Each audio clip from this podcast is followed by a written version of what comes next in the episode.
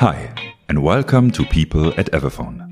My name is Jakub, and in the following minutes, I will take you on an audio journey through the two Everphone offices in Berlin, and more important, the day to day working culture within them.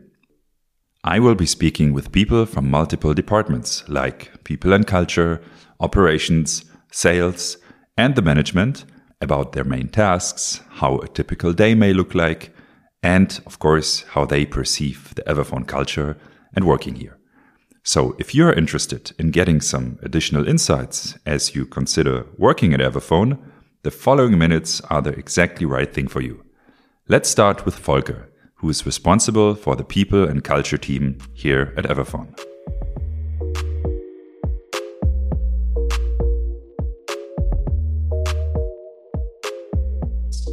Hi, Volker. Hi, Jakub. How would you, as uh, I mean, you're responsible for people and culture at Everphone, describe the day to day working culture at Everphone and what values is it built upon?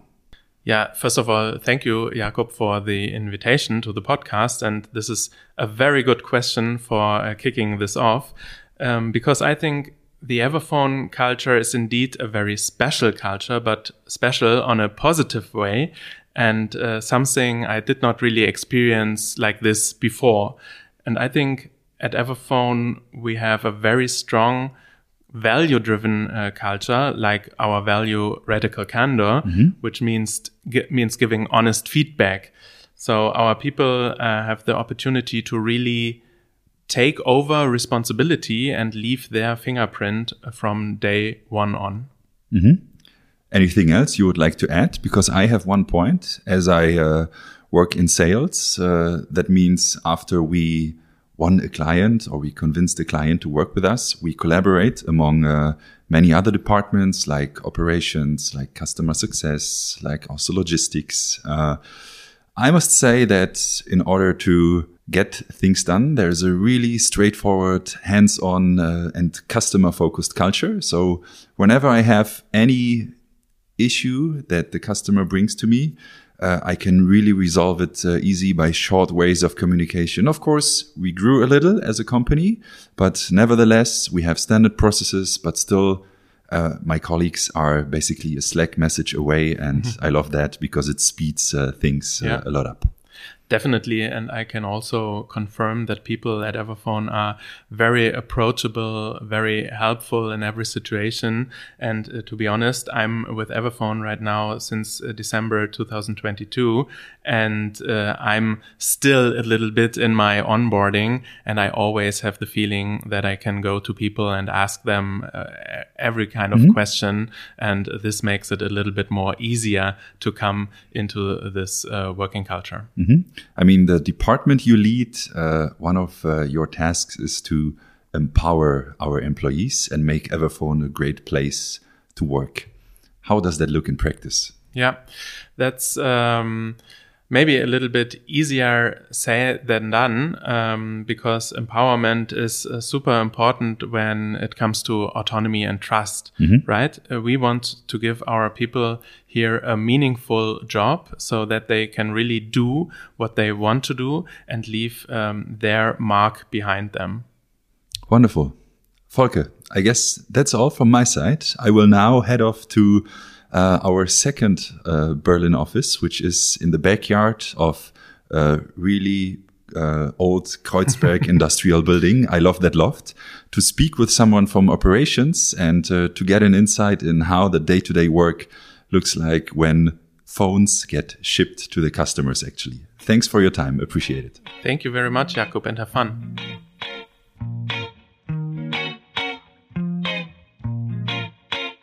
Katharina, hi. Hi, Jakub. You work in the, I just call it heart and belly of Everphone. You and uh, your team is partially responsible for happy customers. Can you give us uh, an overview of what happens after one of our sales department signs a customer uh, and we hand it over then to you? What departments are involved and what needs to happen? Sure. Mm, well, first we get to know the customer. Yeah. Um, depending um, on the size of um, our customer, uh, and the number of devices they want to receive. Um, they will either meet one of the project managers in business development or um, one of the project managers in customer uh, success management. And we will then um, align on a few uh, features they need to have on their um, portal, on their web shop, where all the employees can order their smartphones in a self service fashion. And once we've set that up and all the rental prices are on the portal and the customer is happy with the view and the organization um, of this web shop, they can basically start ordering and we will source devices for them or ask our procurement team to source devices for this customer so we can start shipping once the first order comes in. And um, then all the phones get to our warehouse in um, said office, and we ship from our um, Köpi office all of our phones, um, most of our phones at least, um, to international and German businesses. So once the order comes in, um, our rent management team checks if there is a matching device in stock. Usually there is, and then um, the logistics team gets a picking order, and they start picking the one of the phones from the shelf, take out like an iPhone or a Samsung device, put it in a box, add the necessary accessories like a silicone case or some sustainable alternatives, and then they will um, assign this device to an employee of our customer, and we ship it with DHL and should be there within the next two business days, and the rent starts. And the customer pays a monthly fee for renting the device once it, the rental period is over, um, we ask the customers to send the device back. And we collect those devices, have them deleted by our re-commerce team, and the devices are sold in bulk and given to um, a second life cycle so um, we can offer a more sustainable service. So whoever didn't know what Everphone does, you know now in a very technical manner, uh, from A to from A to Z, kind of. Uh, Katharina, so uh, do you have a, a typical day in a sense then? And if so, how does it look like? I guess you work a lot with uh, the customers, but what else is there that your team does for them? Well, our typical day is um, at our uh, Kreuzberg office and we like my team manages um, more large scale rollouts and that's our main responsibility. So we have maybe one or two virtual customer meetings um, every day. Um, we meet most of our customers on a weekly basis. And throughout the day um, we also talk to a lot of um, internal stakeholders um, because we constantly work on um, additions to our service and our product. So we don't only talk to the customers and the logistics, but also to all other business units.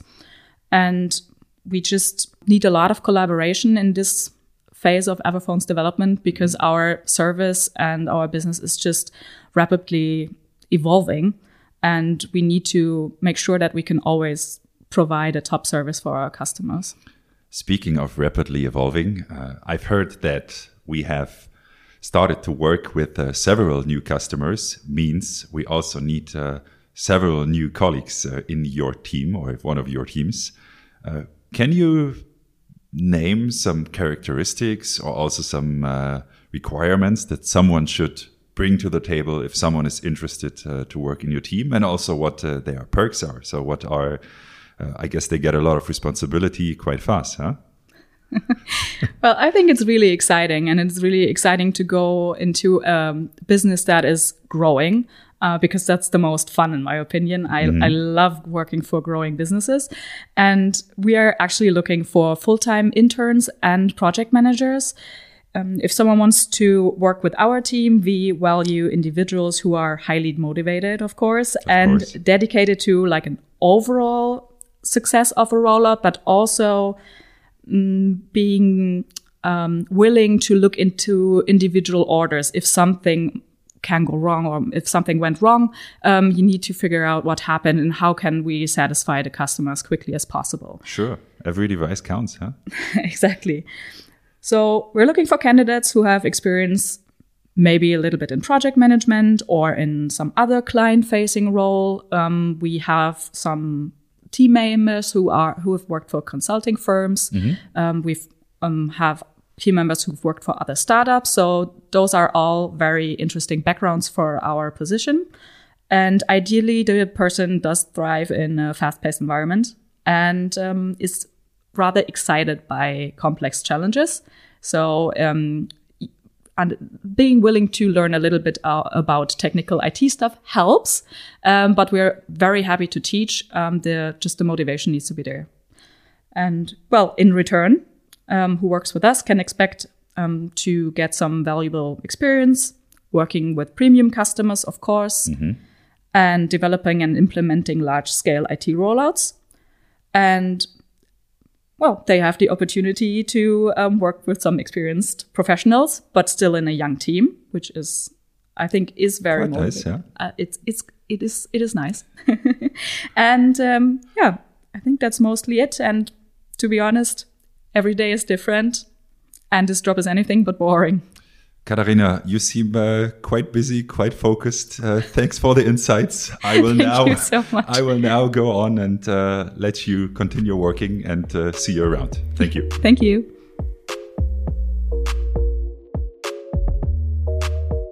So next I have Hector in front of the microphone. Hi Hector. Hi, good morning. You work in the mid-market sales team that is responsible to acquire and generate new clients for Everphone. and this right. is this is basically like the, the counterpart of where I also work, Mm-hmm. basically in the same team but focused on enterprise clients. Hector, we have heard just from Katharina how a client gets onboarded, Mm-hmm. but uh, you're here to tell us how a client uh, gets won. How does your day look like? What do you do all day? So yeah, I mean, we we get to meet the, the customers from the very beginning when they don't know us, uh, which means that um, we call our potential customers um, through cold calling.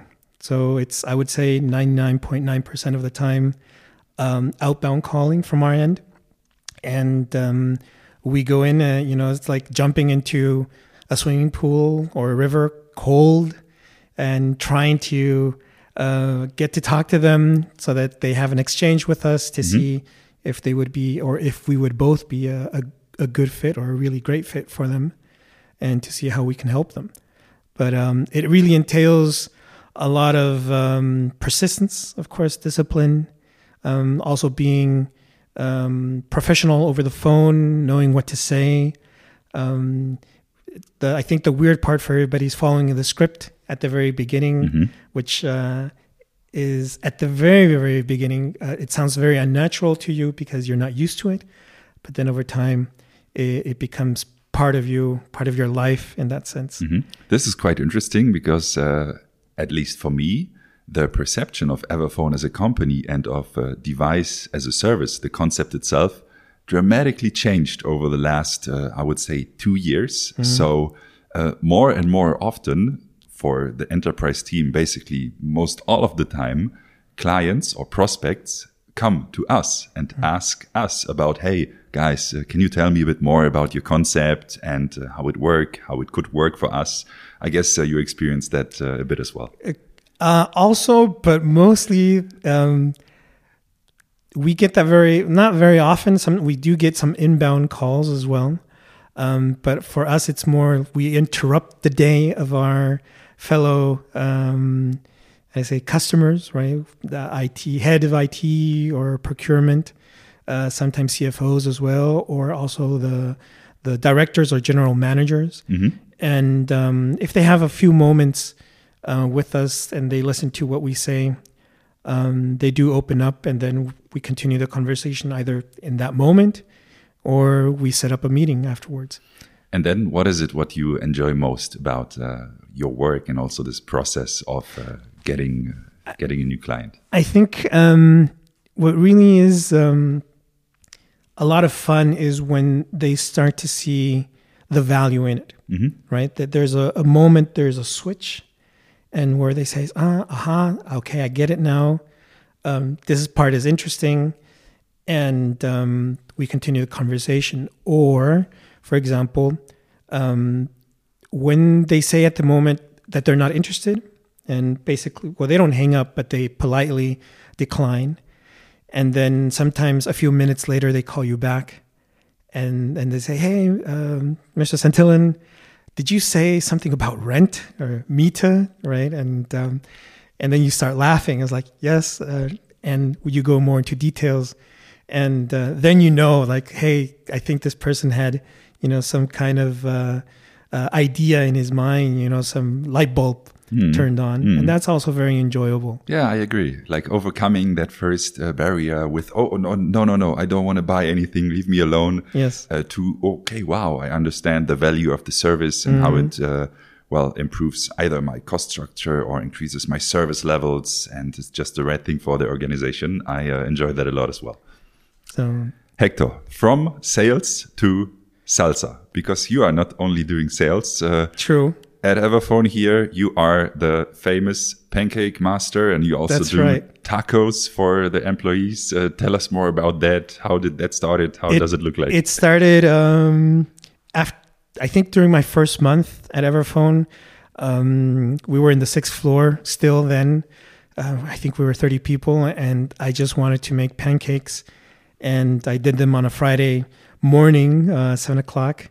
And by the time everybody got in, there were pancakes for breakfast. And ever since then, um, I started making them like more often, every two or three weeks, or at least once a month. And um, and after pancakes, um, I started making burgers, mm-hmm. um, and then tacos as well. Then cappuccinos, um, all these kind of things that you know you really enjoy during the day. Absolutely and agree. Yeah? I mean, I only work part time, but uh, I'm a full time uh, pancake connoisseur when it comes down in the mornings.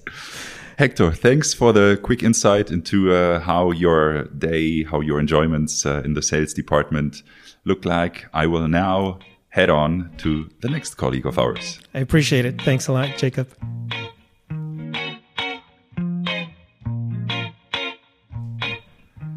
So, next, I'm having Veronica in front of the microphone, who is the managing director and also the chief financial officer of Everphone.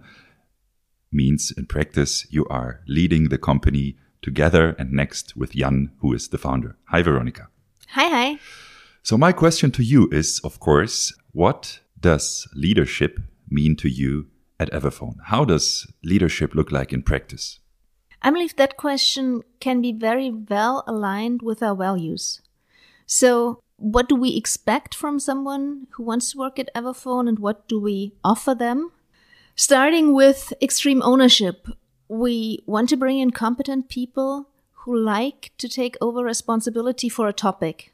Mm-hmm. It goes without saying that we're not the smartest people in the room, we're not knowledgeable on many topics, which means we trust you, we don't micromanage you, but we expect you to take over the ownership for your topic, for your part of the work you're contributing to Everphone as a company. Mm-hmm. Working that way will lead to mistakes. So our second value is make mistakes and learn.